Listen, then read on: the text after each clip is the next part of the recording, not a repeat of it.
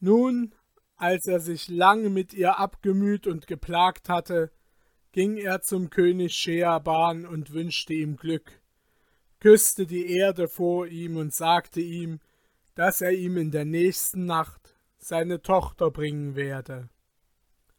Der Sultan fragte ganz erstaunt Was ist dies? Da ich doch bei dem, der die Himmel gewölbt, bis morgen befehlen werde, sie umzubringen.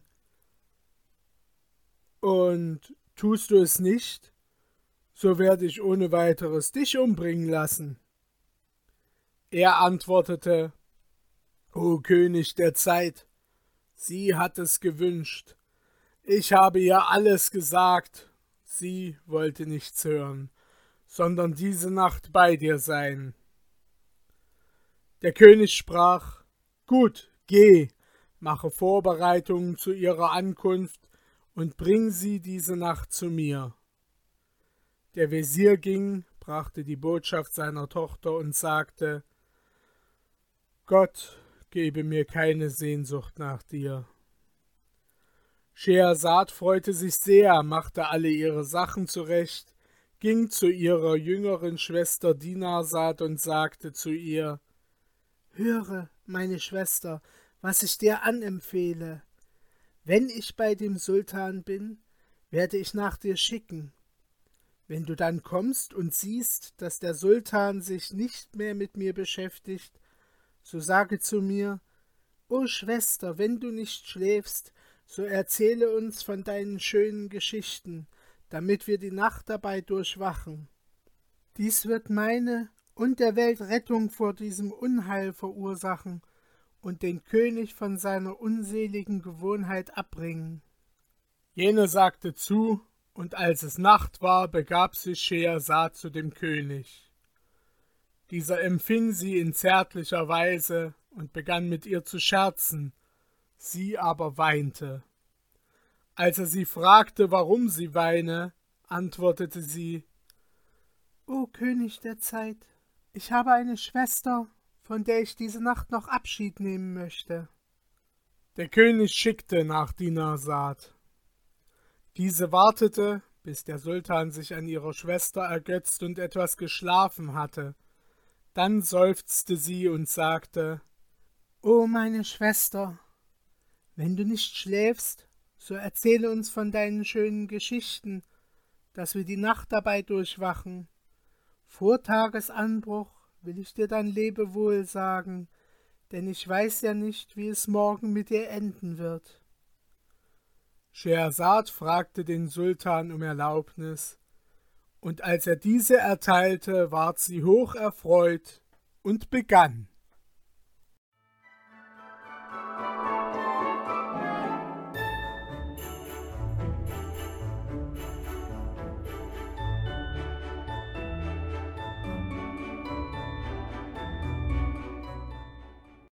Die Geschichte des Kaufmanns mit dem Geiste. Man behauptet, o glückseliger, einsichtsvoller König, es sei einmal ein reicher, wohlhabender Mann gewesen, der viele Güter, Sklaven, Bediente, Weiber und Kinder besaß und in allen Ländern Waren und Schulden ausstehen hatte.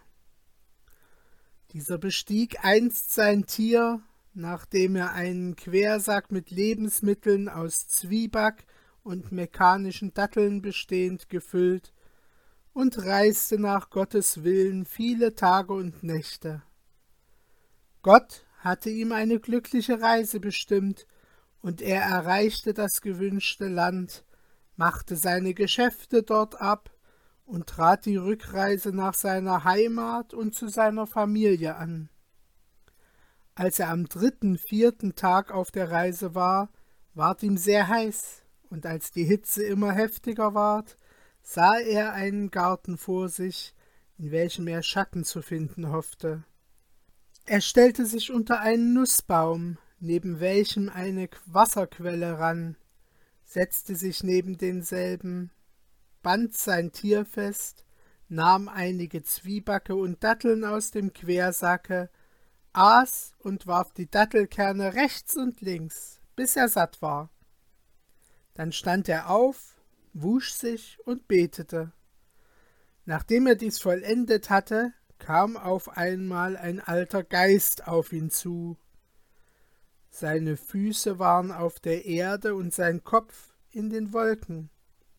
Er hatte ein gezogenes Schwert in der Hand, ging auf den Kaufmann los, blieb dann vor ihm stehen und schrie ihm zu Steh auf, dass ich dich mit diesem Schwerte umbringe, wie du mein Kind umgebracht. Als der Kaufmann die Worte des Geistes hörte und ihn ansah, erschrak er und fürchtete sich sehr vor ihm. Mein Herr, für welches Vergehen willst du mich umbringen? Der Geist antwortete Ich will dich umbringen, wie du meinen Sohn umgebracht. Der Kaufmann fragte Wer hat denn dieses getan? Und der Geist antwortete Du. Da sprach der Kaufmann Ich habe ihn bei Gott nicht umgebracht. Wann, wo und wie soll ich ihn denn getötet haben? Da entgegnete der Geist Bist du nicht hier gesessen und hast Datteln aus deinem Sack genommen? die Datteln gegessen und die Kerne rechts und links geworfen? Es ist wahr, dieses habe ich getan, antwortete der Kaufmann. Nun, versetzte der Geist, auf diese Weise hast du meinen Sohn getötet, denn während du aßest und die Kerne wegwarfst, ging mein Sohn vorüber es traf ihn ein Kern und tötete ihn. Und spricht nicht das Gesetz, wer tötet, soll wieder getötet werden? Der Kaufmann sagte, Ich gehöre Gott und wende mich zu ihm. Es gibt keine Macht und keinen Schutz, außer beim erhabenen Gott. Wenn ich wirklich dein Kind getötet habe, so habe ich es ungern getan, Du solltest mir also wohl verzeihen. Aber der Geist antwortete Keineswegs, du musst umgebracht werden.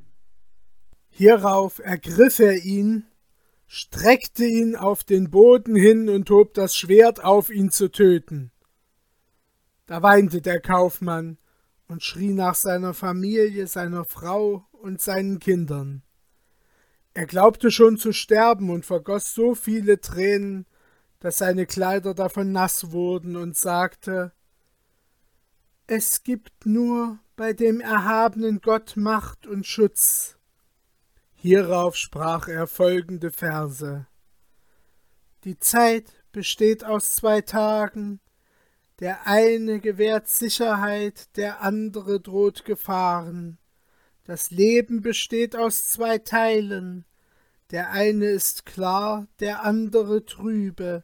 Siehst du nicht, wenn Sturmwinde toben, wie sie nur die Gipfel der Bäume erschüttern, wie manches Grüne und Dürre ist auf der Erde, und doch wird nur das, was Früchte hat, mit Steinen geworfen. Im Himmel sind zahllose Sterne, und nur Sonne und Mond verlieren zuweilen ihr Licht. Du hast eine gute Meinung von den Tagen, wenn sie schön sind, und berechnest nicht, was das Schicksal noch bringt. Die Nächte haben dich in Ruhe gelassen, und du ließest dich durch sie täuschen. Während die Nacht am klarsten scheint, kommt aber das Unglück herbei. Als der Kaufmann diese Verse gesprochen und sich satt geweint hatte, sagte der Geist abermals Jetzt muss ich dich umbringen. Da flehte der Kaufmann Kann es nicht anders sein? So muss es geschehen, antwortete der Geist und hob wieder das Schwert auf, um ihn zu töten. Hier bemerkte Schehersad den Tagesanbruch und erzählte nicht weiter. Das Innere des Königs Scheerban glühte aber vor Verlangen nach der Fortsetzung der Erzählung. Als die Morgenröte schon angebrochen war, sagte Dinarsad ihrer Schwester Scheersad, Bei Gott, wie schön, wie angenehm und wie wunderbar ist deine Erzählung. Da antwortete sie, Was ist dies alles im Vergleich zu dem, was ich in der nächsten Nacht erzählen werde, wenn mich mein Herr der König leben lässt? Es wird noch wunderbarer und überraschender sein. Da sagte der Sultan, bei Gott, ich werde dich nicht umbringen lassen, bis ich das übrige der Erzählung gehört. Erst nach der nächsten Nacht sollst du sterben. Wie es nun ganz hell war und die Sonne zu leuchten anfing, stand der König auf und beschäftigte sich mit seinen Regierungsangelegenheiten. Der Wesir Schehersads Vater war sehr erstaunt, als der König bis abends die Regierungsgeschäfte besorgte. Der König ging dann nach Hause, bestieg sein Lager und Schehersad musste sich zu ihm verfügen. Nachdem dies geschehen, ruhten beide ein wenig. Dann sagte Dinarsad ihrer Schwester Schehersad, Ich schwöre bei Gott, meine Schwester, wenn du nicht schläfst, so teile uns wieder etwas von deinen schönen Erzählungen mit, dass wir die Zeit, in der wir noch nicht schlafen, angenehm zubringen. Da sagte der Sultan Doch zuerst den Beschluss der Erzählung des Kaufmanns mit dem Geiste, denn sie gefällt mir. Und Schehersad sprach Es gereicht mir zum Vergnügen und zur Ehre, o glückseliger König. Und fuhr also fort man behauptet, o glückseliger und wohldenkender König, dass als der Geist seine Hand mit dem Schwerte in die Höhe hob, der Kaufmann zu ihm sagte Nun, stolzer Geist, willst du mich denn durchaus töten? Gewiss, erwiderte der Geist. Da sagte der Kaufmann Willst du mir nicht Zeit lassen, bis ich von meiner Familie von meiner Frau und meinen Kindern Abschied genommen, bis ich mein Erbe unter ihnen verteilt und meinen letzten Willen ihnen bekannt gemacht habe? Wenn alles dies geschehen, will ich zu dir zurückkehren, und dann kannst du mich töten. Der Geist antwortete hierauf Ich fürchte, wenn ich dich loslasse, dass du nicht mehr wiederkehren wirst. Da sagte der Kaufmann, ich schwöre dir einen Eid und nehme den Herrn des Himmels und der Erde zum Zeugen, dass ich wieder zu dir kommen werde. Nun sagte der Geist, Wie lange Frist begehrst du? Ich fordere ein Jahr, erwiderte der Kaufmann, bis ich von meinen Kindern und meiner Familie Abschied genommen und mich von dem mir anvertrauten Gute befreit habe, zu Anfang des nächsten Jahres komme ich dann wieder. Da fragte der Geist noch einmal Bürgt mir Gott für deine Wiederkehr? Gott bürgt dir für mein Wort, antwortete der Kaufmann. Als er nun so geschworen und ihn der Geist losgelassen, bestieg er sein Tier wieder, machte sich mit traurigem Herzen auf den Weg und reiste in einem fort, bis er nach seiner Heimat kam. Als er seine Kinder und seine Frau sah, fing er an, viele Tränen zu vergießen und höchst betrübt und niedergeschlagen zu werden.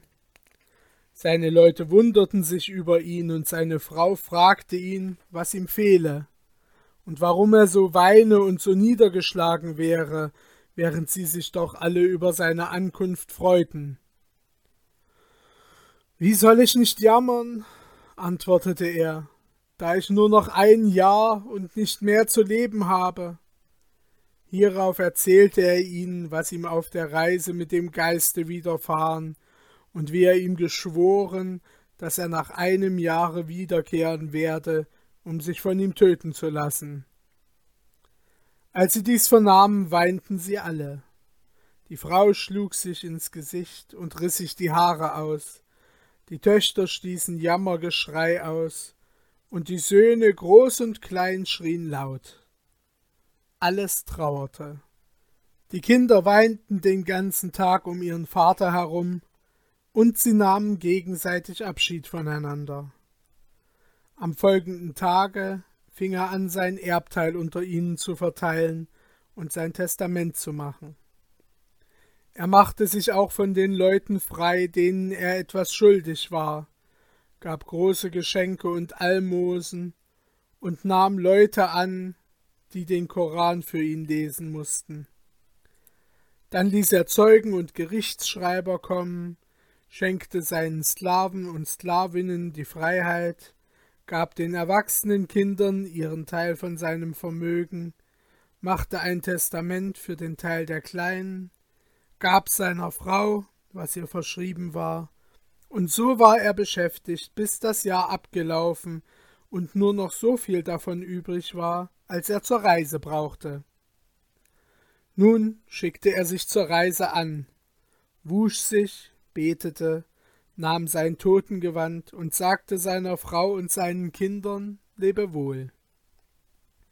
Diese schrien und weinten alle zusammen, und auch er vergoß viele Tränen und sprach zu ihnen Bei meinem Haupt und bei meinen Augen, dies ist ein Beschluss Gottes, es ist sein Urteil und seine Bestimmung. Der Mensch ist eben nur zum Tode geschaffen. Jetzt nahm er zum letzten Male Abschied, bestieg sein Tier, reiste Tag und Nacht, bis er zu dem Garten gelangte. Es war gerade ein Jahr verstrichen. Er setzte sich an den Ort, wo er die Datteln gegessen, und erwartete mit traurigem Herzen und weinenden Augen den Geist. Während er so dasaß, kam ein alter Mann mit einer Gazelle an einer Kette auf ihn zu und grüßte ihn. Der Kaufmann erwiderte seinen Gruß, und der Alte fragte ihn, was er hier tue an diesem Orte der Geister und Teufelskinder. Denn dieser Garten ist von Dämonen bewohnt, und es geht keinem gut, der darin verweilt. Der Kaufmann erzählte ihm seine ganze Geschichte mit dem Geiste von Anfang bis zum Ende.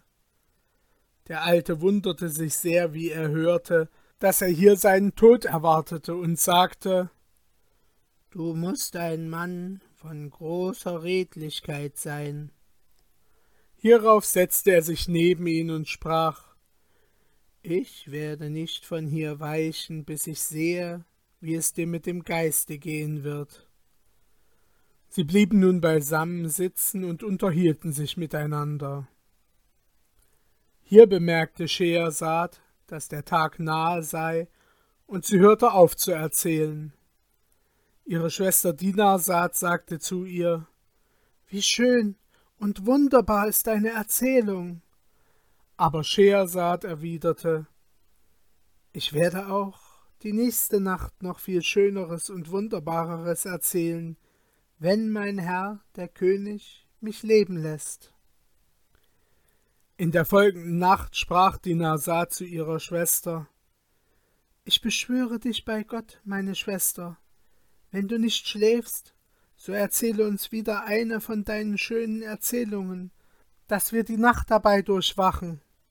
Und der König setzte hinzu Vollende die Geschichte des Kaufmanns.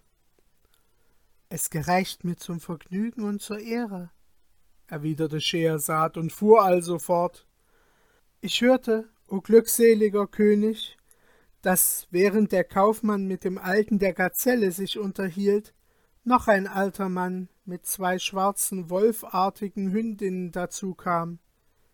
Er grüßte sie, und die beiden erwiderten seinen Gruß. Dann sagte er, was sie hier täten, und der Alte mit der Gazelle erzählte jenem die Geschichte des Kaufmanns mit dem Geiste, dem er geschworen wiederzukommen, und den er nun erwarte, um von ihm getötet zu werden.